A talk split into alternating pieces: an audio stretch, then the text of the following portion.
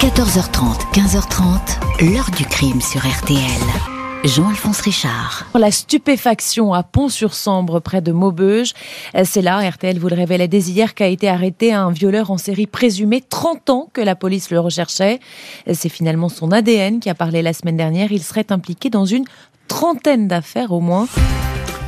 Bonjour, il est aujourd'hui l'un des violeurs en série les plus effarants de l'histoire. Pendant 30 ans, entre France et Belgique, tapis dans l'ombre sur les bords de la Sambre, il attaquait des femmes à l'heure où tout le monde part au travail. Dino Scala, aujourd'hui âgé de 61 ans, était un employé modèle, un collègue jovial, un mari attentif et un père de famille idéal. C'est ce petit homme au crâne dégarni qui pendant toutes ces années a alimenté la psychose dans cette région de Maubeuge un fantôme et un criminel impossible à attraper. Dino Scala, surnommé le violeur de la Sambre, doit comparaître le 10 juin devant les assises pour y répondre du nombre vertigineux de 56 viols et agressions sexuelles commis entre 1998 et 2018 sur des femmes parfois mineures. Comment ce personnage a-t-il pu échapper aussi longtemps aux recherches?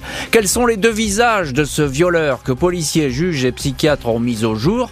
Quel secret a-t-il livré lors de ses auditions Question posée à nos invités, acteurs et témoins de cette si longue enquête. 14h30, 15h30. L'heure du crime sur RTL. Aujourd'hui, dans l'heure du crime, nous ouvrons le dossier d'Ino Scala, le violeur de la Sambre. 30 ans d'enquête, 56 victimes. On commence à parler de lui à l'automne 1996 après des attaques dans la région de Maubeuge. Dans ce récit, les prénoms des victimes ont été modifiés. Ce 16 octobre 1996, vers 7h10, Catherine L, 15 ans, marche en direction de l'abribus de la rue Germain-Huftier à Saint-Rémy-du-Nord, commune de l'agglomération de Maubeuge. Elle est seule, le jour ne s'est pas encore levé, quand un homme surgit derrière elle. Je ne vous ai pas fait peur lui demande l'inconnu. Elle a tout juste le temps de répondre que l'homme lui en serre le cou avec un foulard. Catherine a du mal à respirer, essaie de se débattre. L'homme la pousse dans la cour d'une maison inoccupée au numéro 96, la pousse dans un champ, il la jette au sol, la déshabille, lui place son pullover sur le visage pour qu'elle ne le voie pas, puis la viole. Il laisse sa victime pétrifiée et terrorisée en lui demandant de ne pas bouger. 4 novembre, vers 6h30 du matin, Carla D, 28 ans, marche seule dans un chemin légèrement en contrebas de la voie rapide de Maubeuge au Mont. La jeune femme utilise ce raccourci pour se rendre à son travail. Elle perçoit une présence derrière elle. Elle se retourne, mais ne voit personne. Elle reprend sa route, se retourne à nouveau. Un homme lui fait face. Vous avez eu peur s'exclame l'inconnu qui semble aux aguets.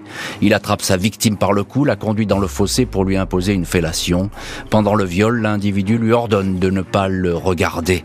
21 novembre, 7h20, à Rouzy, toujours près de Maubeuge, Cécile V, 13 ans, est elle aussi attaquée près d'un arrêt de bus. Elle est violée devant un abri de jardin.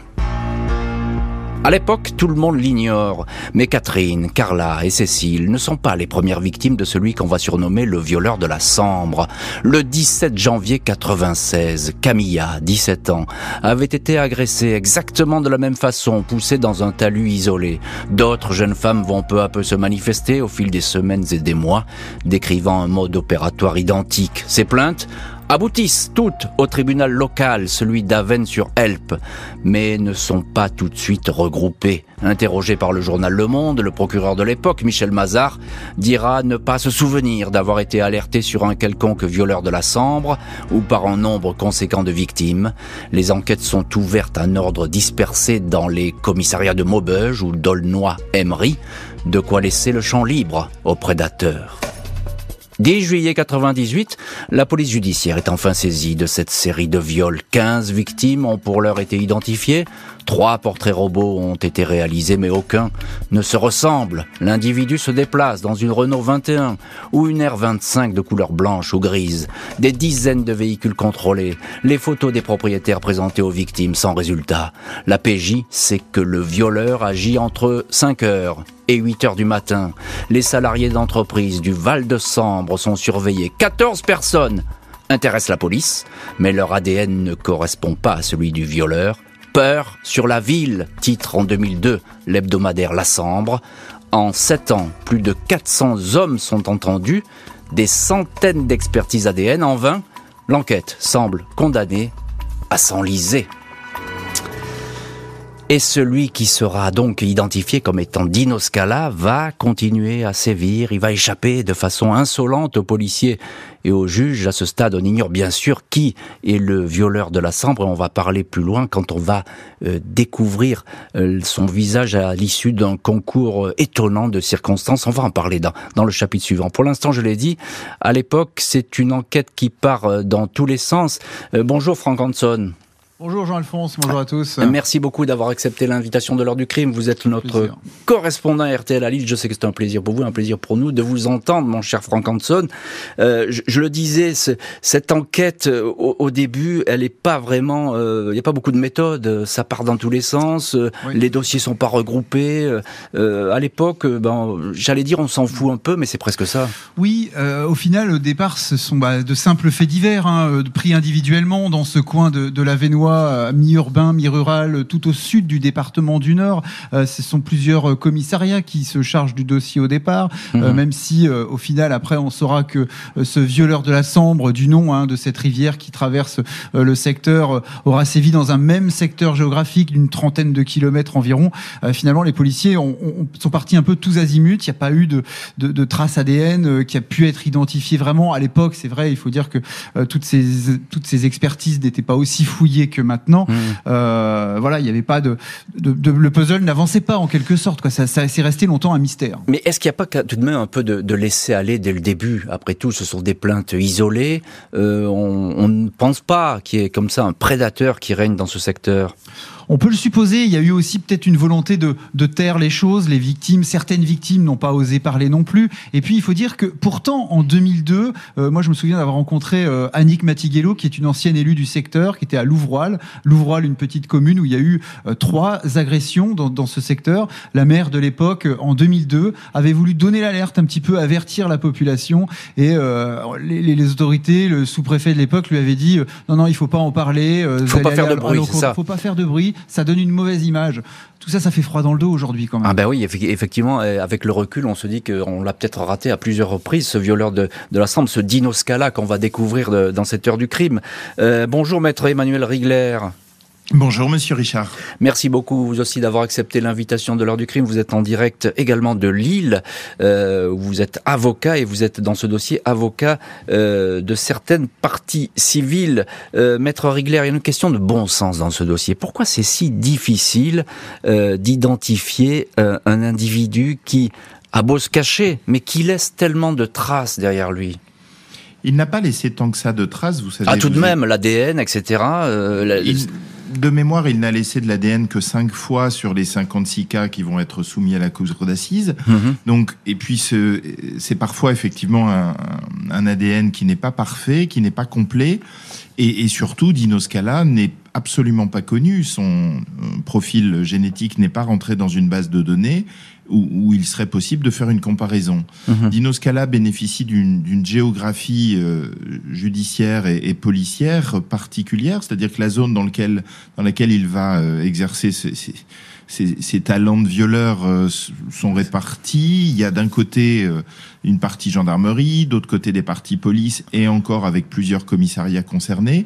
Il n'y a pas de service spécialisé, ce sont des, petits commissariats, donc il, il va effectivement pouvoir pendant quelques années euh, véritablement hmm. agir sans que personne ne prenne de la hauteur sur cette affaire, ne recoupe les informations et, et s'installer dans cette, de cette impunité. C'est ça. Alors, c'est, oui, c'est, intéressant ce que vous racontez parce qu'effectivement, on voit bien qu'il y a un écart entre, entre la réalité et puis les, les moyens d'action de l'époque, en tout cas le, le ressenti des, des enquêteurs. Euh, pour, pourquoi, euh, Maître Rigler, pourquoi est-ce qu'on en reste et on va rester longtemps sur uniquement 15 affaires. Hein. Au début, c'est ça. Le dossier il regroupe 15 affaires. Alors c'est déjà pas mal, disons-nous, mais on n'élargit pas tout de suite. On n'élargit pas tout de suite parce que euh, vous êtes vraiment dans des zones de compétences euh, où nous avons des espèces de petits duchés où chacun travaille ses dossiers et personne n'a l'idée de confier ça au départ à un service régional qui prendra de la hauteur qui analysera, qui, qui recoupera euh, les éléments communs et les, et les éléments qui permettraient de penser qu'il y a véritablement dans chaque petite zone géographique des processus euh, d'action communs. Mmh. La hauteur n'est pas prise, le recul n'est pas pris au début et il va falloir effectivement quelques années avant que ah, avant des yeux extérieurs. Oui, avant que ça avance. Euh, Franck Hanson, un mot encore. Euh, il y a une psychose dans, dans la région à l'époque ou bien on regarde ça un petit peu de, de manière indifférente?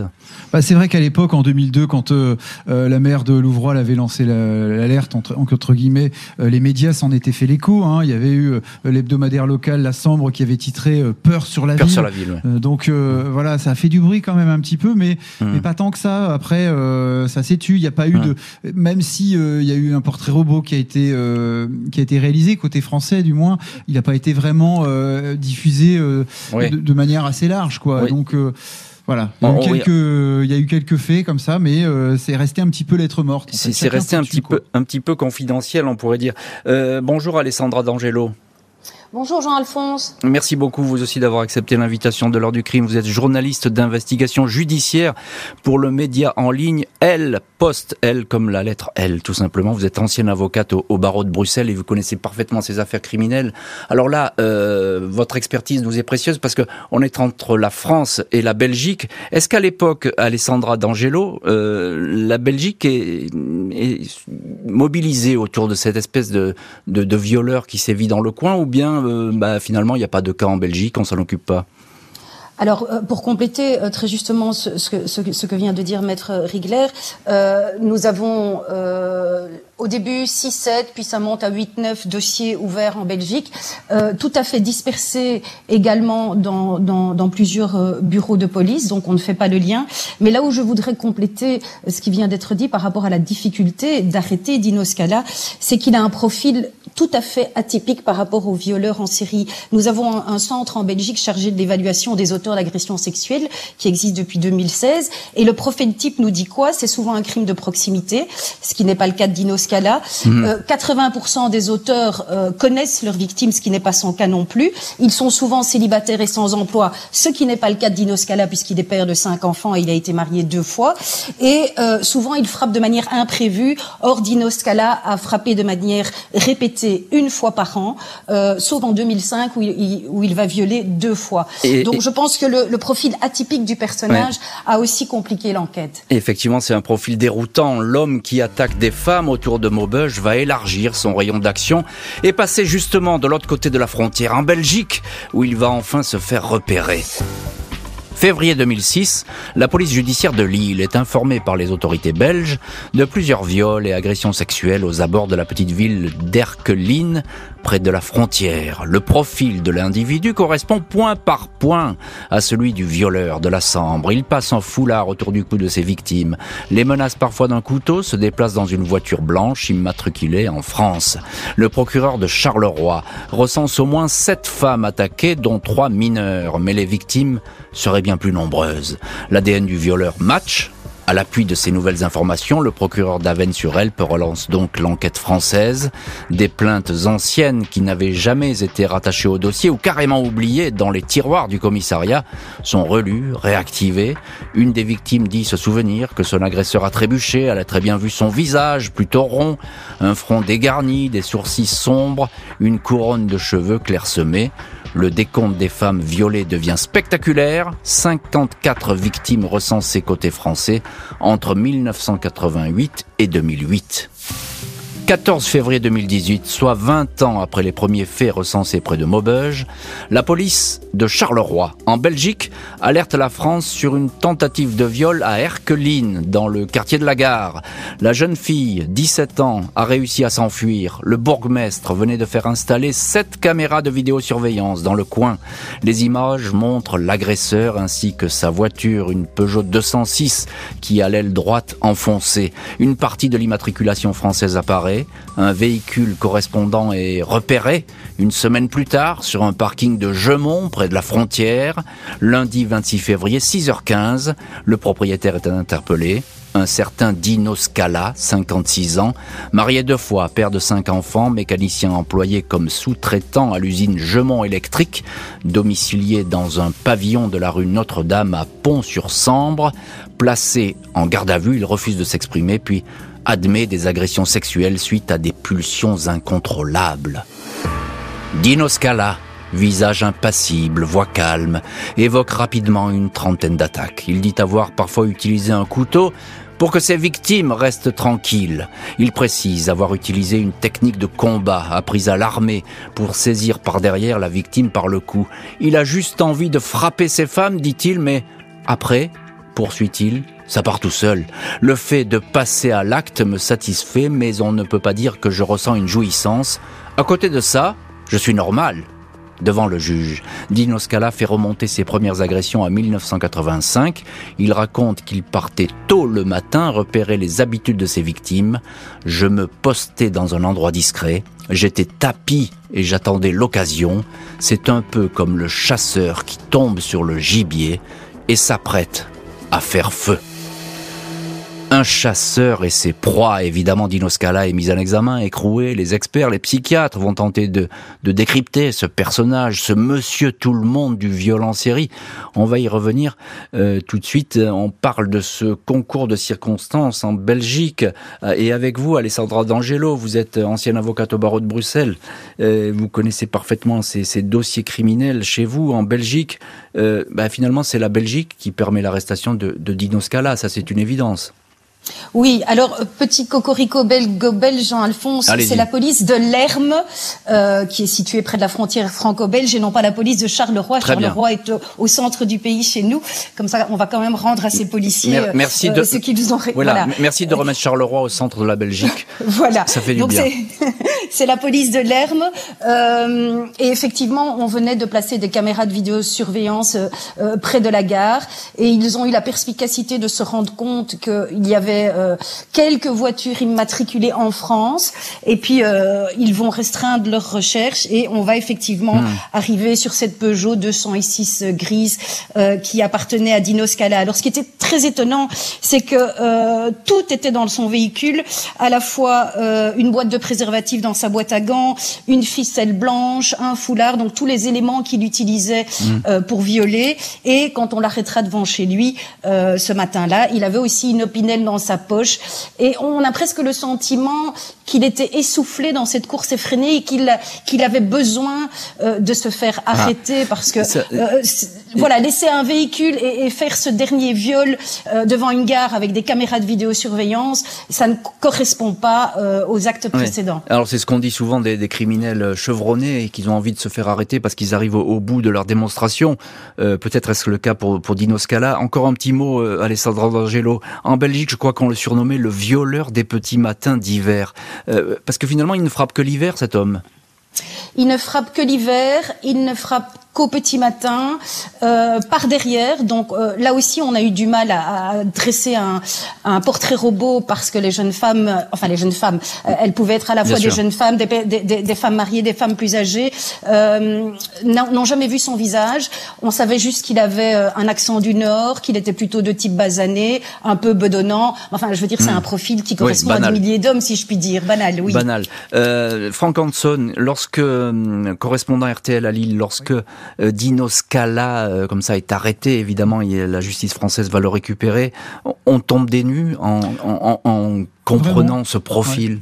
Oui, vraiment, tout le monde tombe des nues, notamment à Pont-sur-Sambre, dans son, village, là où il habitait. Euh, c'était le, bon père de famille, gendre idéal, euh, qui était très investi dans sa commune. Il était euh, président et entraîneur du club, du club de foot local. vous l'avez dit, ouvrier pour une entreprise sous-traitante pour mmh. l'industrie Gemont électrique, qui est une grosse, grosse entreprise, hein, vraiment métallurgique à Gemont, donc juste à la frontière franco-belge. il allait régulièrement voir son beau-père, qui était malade, il, allait visiter sa mère. Enfin bon, euh, mais marié, euh, marié, père de père de, plusieurs enfants. Sa, sa femme est, également tombée des nues. Elle n'a jamais rien fait parler de, elle n'a jamais hmm. rien dit contre lui. D'ailleurs, d'ailleurs, elle dit c'est un bon mari. Tout à fait. Un bon mari, même au niveau de leur relation euh, euh, conjugale, euh, sexuelle, il n'y avait rien à dire. Il n'avait pas de, de, de, de, choses particulières, suspectes ou autres. Il n'avait jamais fait parler de lui. Le maire de, Pont-sur-Sambre, qui le connaissait bien, lui-même s'étonne quand on lui mmh. annonce que cet homme est un, un violeur en série. personne n'y croit ou presque. Dans son entourage proche, proche également. si ce n'est qu'après, quand on fouille un petit peu, c'est beaucoup plus mitigé. notamment sa, sa, première femme, ses premiers enfants sa, belle famille. Euh, on, va s'apercevoir, on va s'apercevoir beaucoup moins lisse en fait. Voilà, on va s'apercevoir qu'il a effectivement une trajectoire euh, privée euh, un petit peu chaotique, mais ça, les experts vont peu à peu le déterminer. Maître Emmanuel Rigler, vous êtes dans le procès qui s'annonce, procès Dino Scala, l'un des avocats des partis civils, avocat au, barreau de Lille. il dit Dino Scala dans ses déclarations, là, on est au cours de l'instruction, il dit qu'il ne choisissait pas ses victimes, il ignorait leur âge. Est-ce qu'on peut le croire? Oui, je crois qu'on peut le croire parce qu'il n'y a vraiment pas de profil euh, commun. Elles ont toutes des physiques, des âges, euh, des origines euh, socio-professionnelles, matérielles très différentes. Donc oui, oui, je crois qu'on peut mettre beaucoup de choses à son crédit quand il dit les, les, les choses. Il, je crois qu'il est souvent sincère. Hum. Est-ce qu'on peut le croire aussi quand il dit que bah, il regrette de ne pas avoir cherché à se faire soigner finalement?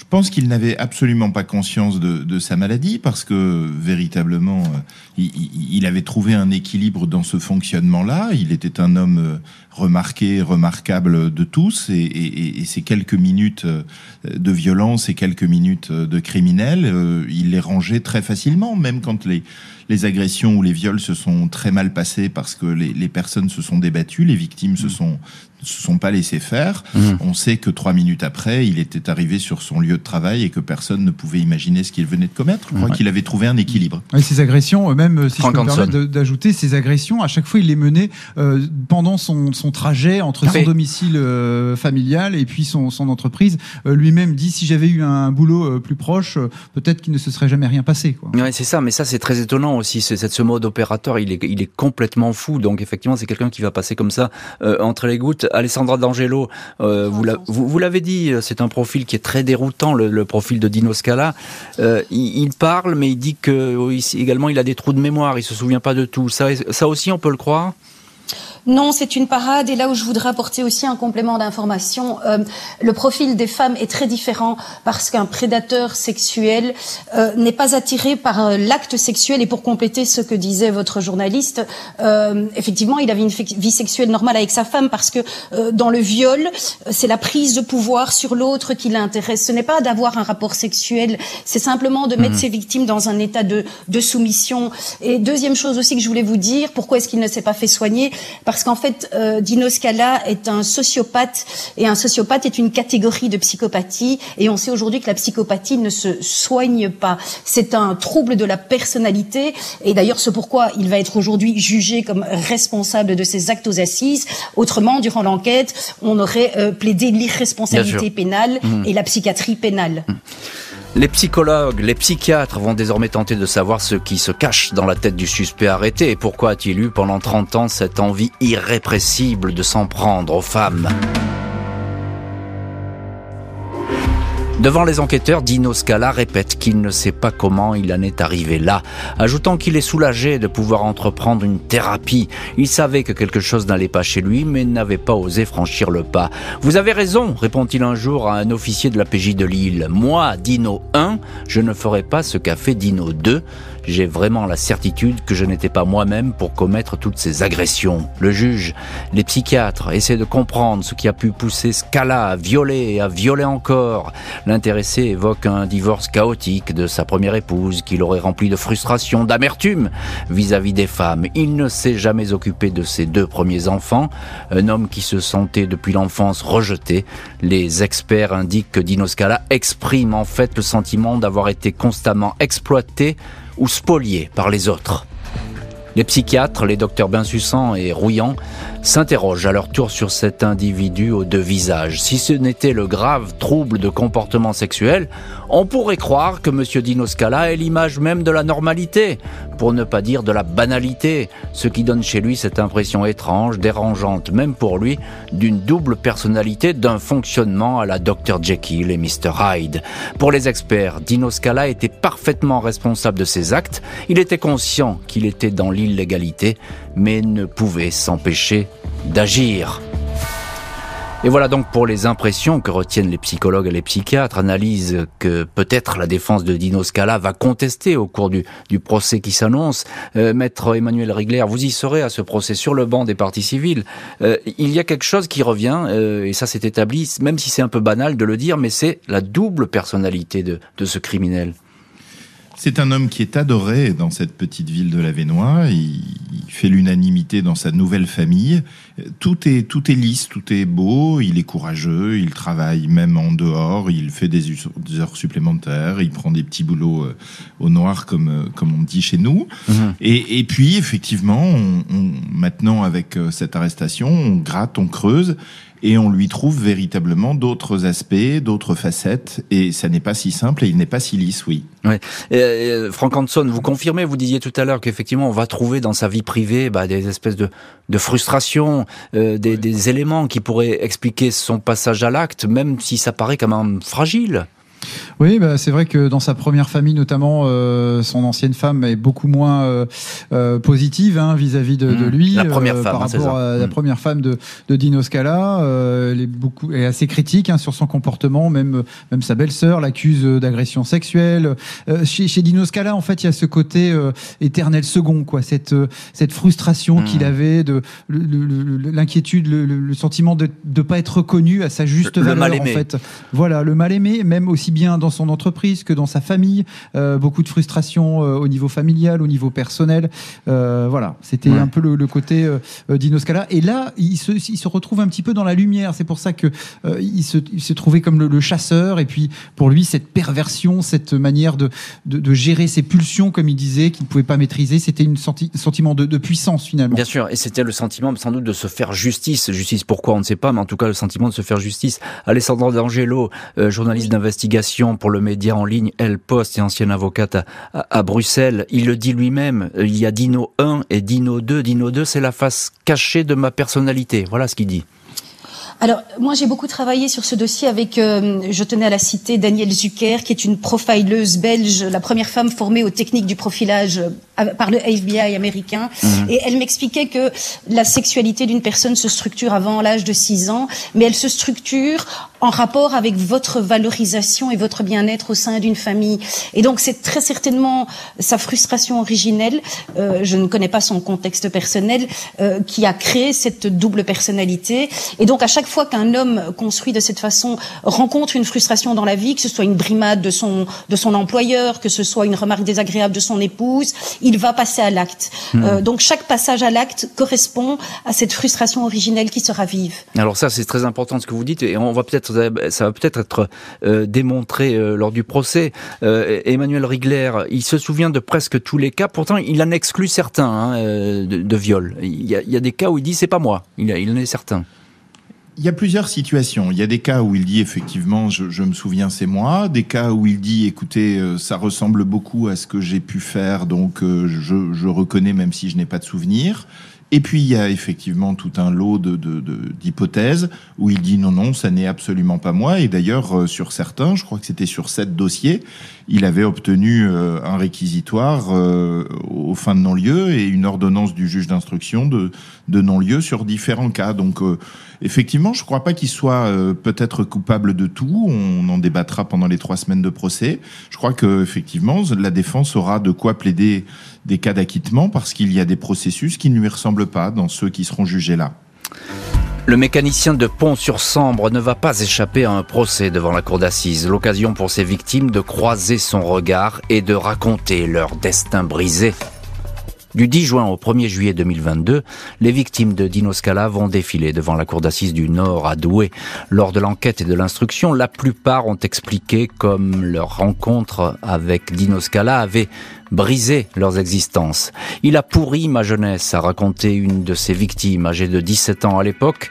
Ce fut, dit-elle, une rencontre avec le réel et la mort. Une autre femme affirme que cette agression a modifié le cours de sa vie et pense régulièrement au suicide. Les mots anxiété, solitude, hypervigilance reviennent en boucle dans les auditions. Je pense chaque jour à cette agression, je ne sors pas de chez moi, témoigne quant à elle la plus jeune des victimes, 13 ans, en 1996, violée sur le chemin de l'école près d'un abri de jardin. Quel regard portera Dino Scala sur ces femmes qu'il reconnaît pour la plupart avoir agressées Son avocate, maître Margot Mathieu, indique à l'Obs que son client répondra sans difficulté à toutes les questions des jurés et des plaignantes. Il n'y aura pas de bataille entre Monsieur Scala et elle. L'enjeu du procès sera surtout de comprendre qui est Dino Scala et pourquoi il a agi de la sorte, dit l'avocate, avocate qui regrette par ailleurs la tentation de coller sur le dos de son client tous les crimes nordistes non résolus depuis 30 ans. Rendez-vous donc euh, très vite maintenant au, procès pour ces face-à-face et ces explications. Euh, Franck Hanson, euh, notre correspondant RTL au bureau de Lille, est en direct dans l'heure du crime. Aucune des victimes, je crois, en tout cas victimes présumées, il faut les appeler comme ça, pour l'instant l'affaire n'a pas été jugée, aucune des victimes n'a demandé le huis clos. À ma connaissance, non, mais on le saura vraiment que le jour même, hein, le, premier jour de, de l'audience qui est prévu. À ma connaissance, non, mais il y a beaucoup d'attentes, en tout cas, chez ces victimes. Vous l'avez dit, hein, certaines euh, sont toujours énormément traumatisées. D'autres ont essayé d'aller de l'avant, hein, de, de, reconstruire une vie de famille, mais avec beaucoup de difficultés.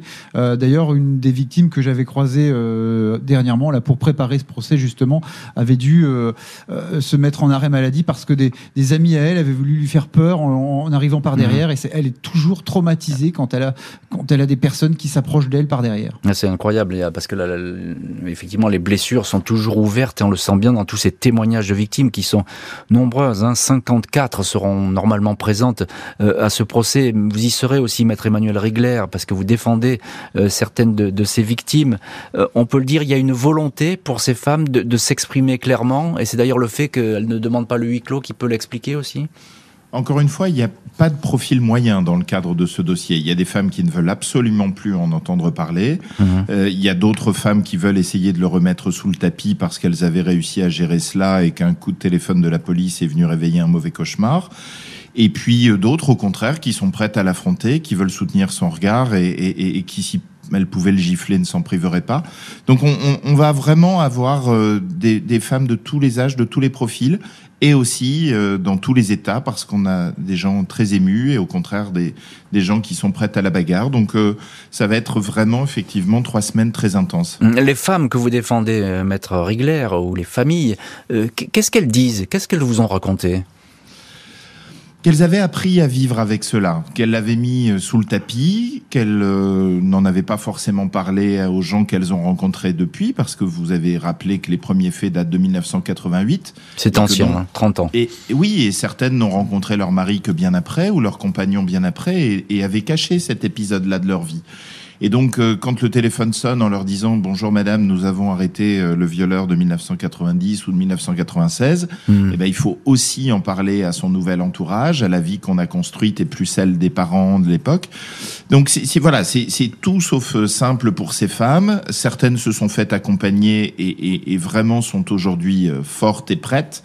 D'autres sont encore en mille morceaux et, et peut-être que ce procès les consolidera parce qu'effectivement, Monsieur Scala n'est jamais agressif agressif et n'est jamais effectivement euh, déplacé dans ses propos à l'égard, ce qui n'est pas toujours le cas. Ce que, ce que vous, vous nous dites, Maître Rigler, c'est que vous décrivez, c'est un désastre finalement, parce que pendant qu'on qu veuille mettre sous le tapis, comme vous le dites, cette affaire, ou bien qu'on veuille en parler, le fait est que ça fait 30 ans que euh, dans la tête de, de ces victimes, euh, eh bien évidemment, ces viols euh, sont toujours présents.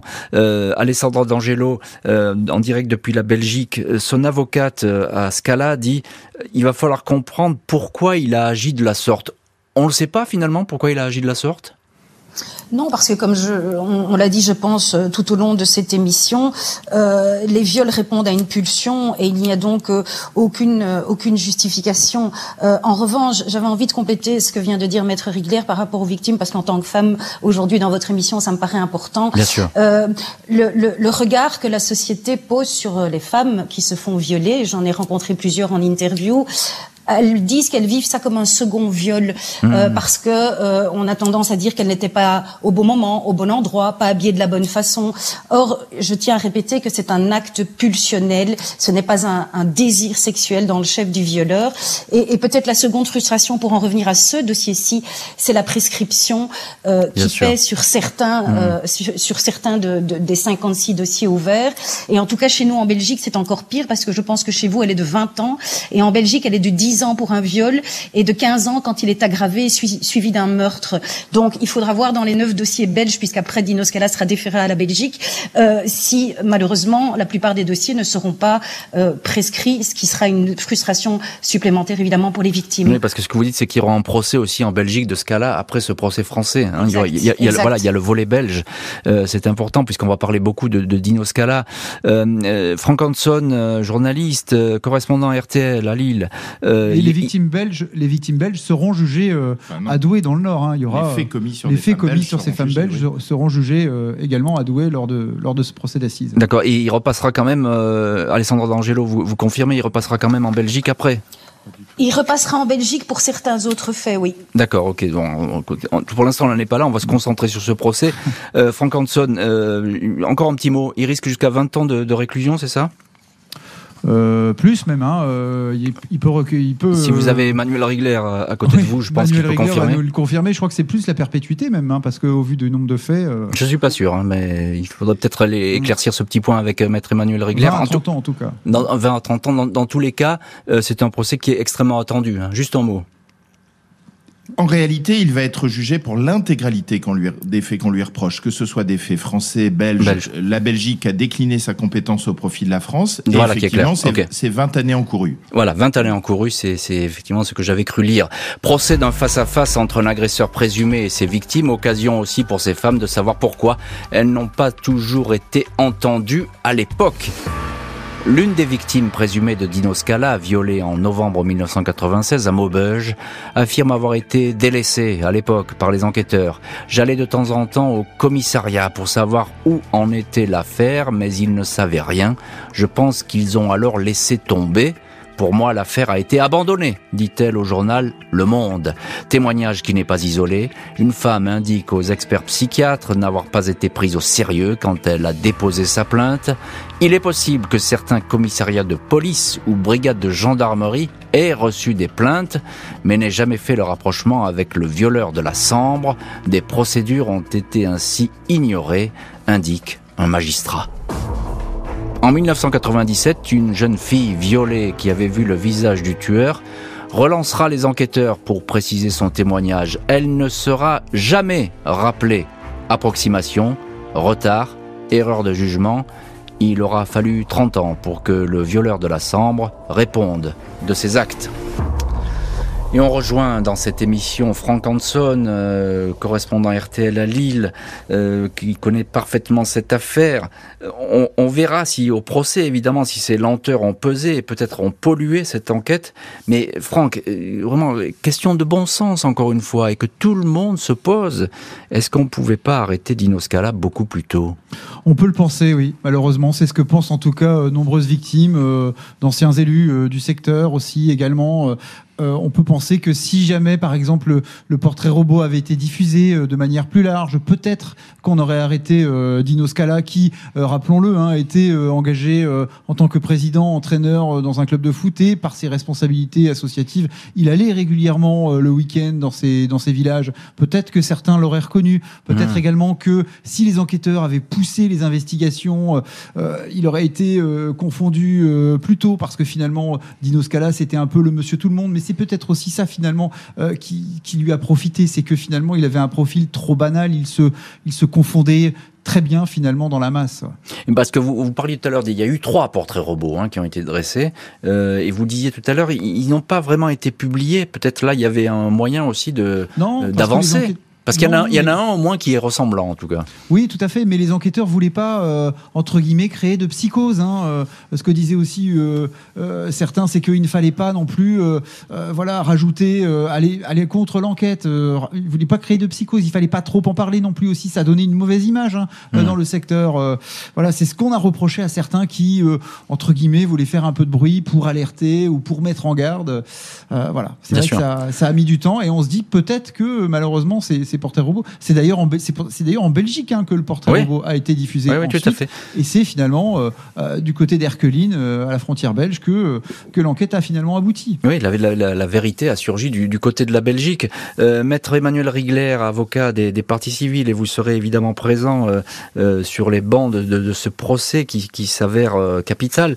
Est-ce que selon vous, il aurait continué à violer euh, Dino Scala si on ne l'avait pas arrêté avant?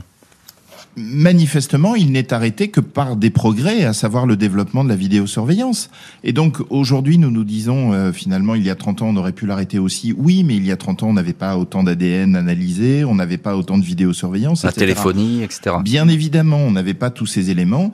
Donc, effectivement, je suis persuadé que rien ne l'aurait, euh, rien ne l'aurait arrêté. Comme, euh, comme ça a été dit tout à l'heure, il avait tout le parfait équipement dans sa voiture.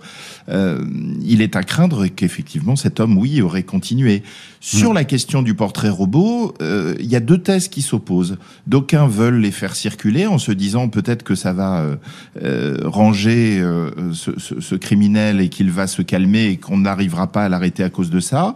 Et donc certains veulent que ce ne soit pas diffusé parce qu'on ne veut pas le voir se terrer. Et puis d'autres disent mais on, s'en fiche qu'il se terre. Ce qu'on veut, c'est qu'il fasse pas de nouvelles victimes. Hmm. Donc moi, je, je défends celle qui avait établi un portrait robot extrêmement ressemblant et, probablement que cet homme se serait terré s'il avait été diffusé à l'époque.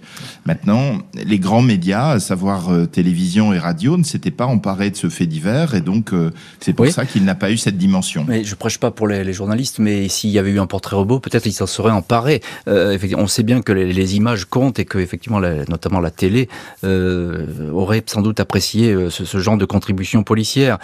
Alessandra D'Angelo à Bruxelles, dans l'heure du crime, je disais 30 ans de viol, c'est un cas exceptionnel en matière de, de, viol en série, le, dossier Scala. Oui, c'est un cas exceptionnel, mais je vous rappelle quand même que vous en avez eu d'autres en France. Hein. Vous avez eu le violeur au chiffon, le violeur à la montre, le violeur aux chaussettes dans le puits Oui, mais là, le nombre des victimes, il est voilà, hallucinant. Ici, ça, oui, le nombre de victimes euh, est hallucinant. Maintenant, je, je, voudrais aussi modérer par rapport à, à ce qui vient d'être dit. Euh, je ne suis pas sûre qu'on aurait pu aller plus vite. Alors je sais que pour les victimes, quand c'est votre affaire, c'est la seule qui compte et vous avez envie qu'elle soit résolue. Mais je pense que la Belgique, elle, tout comme la France, euh, rencontre les mêmes problèmes hmm. de, de, déficit budgétaire au niveau de la justice, eh le même problème de déficit d'effectifs. Hmm. Et vous vous imaginez pour chaque dossier le nombre de d'enquêteurs, de, policiers, d'experts euh, hmm. judiciaires qu'il faut mettre en, en, en, mouvement pour résoudre une affaire. Et donc je pense que là aussi, il y a matière à se dire mm. qu'il mm. faudrait refinancer la justice. Ah, mais ça, c'est un, autre débat et on en parle souvent dans cette heure du crime, d'ailleurs, des, problèmes de, financement de la justice et du manque de moyens. C'est un, débat crucial. Merci beaucoup, Alessandra D'Angelo, Maître Emmanuel Rigler et Franck Hudson d'avoir été les invités de l'heure du crime. Merci à l'équipe de l'émission, Justine Vignot, Marie Bossard à la préparation, Boris Pirédu à la réalisation. L'heure du crime, présenté par Jean-Alphonse Richard sur RTL.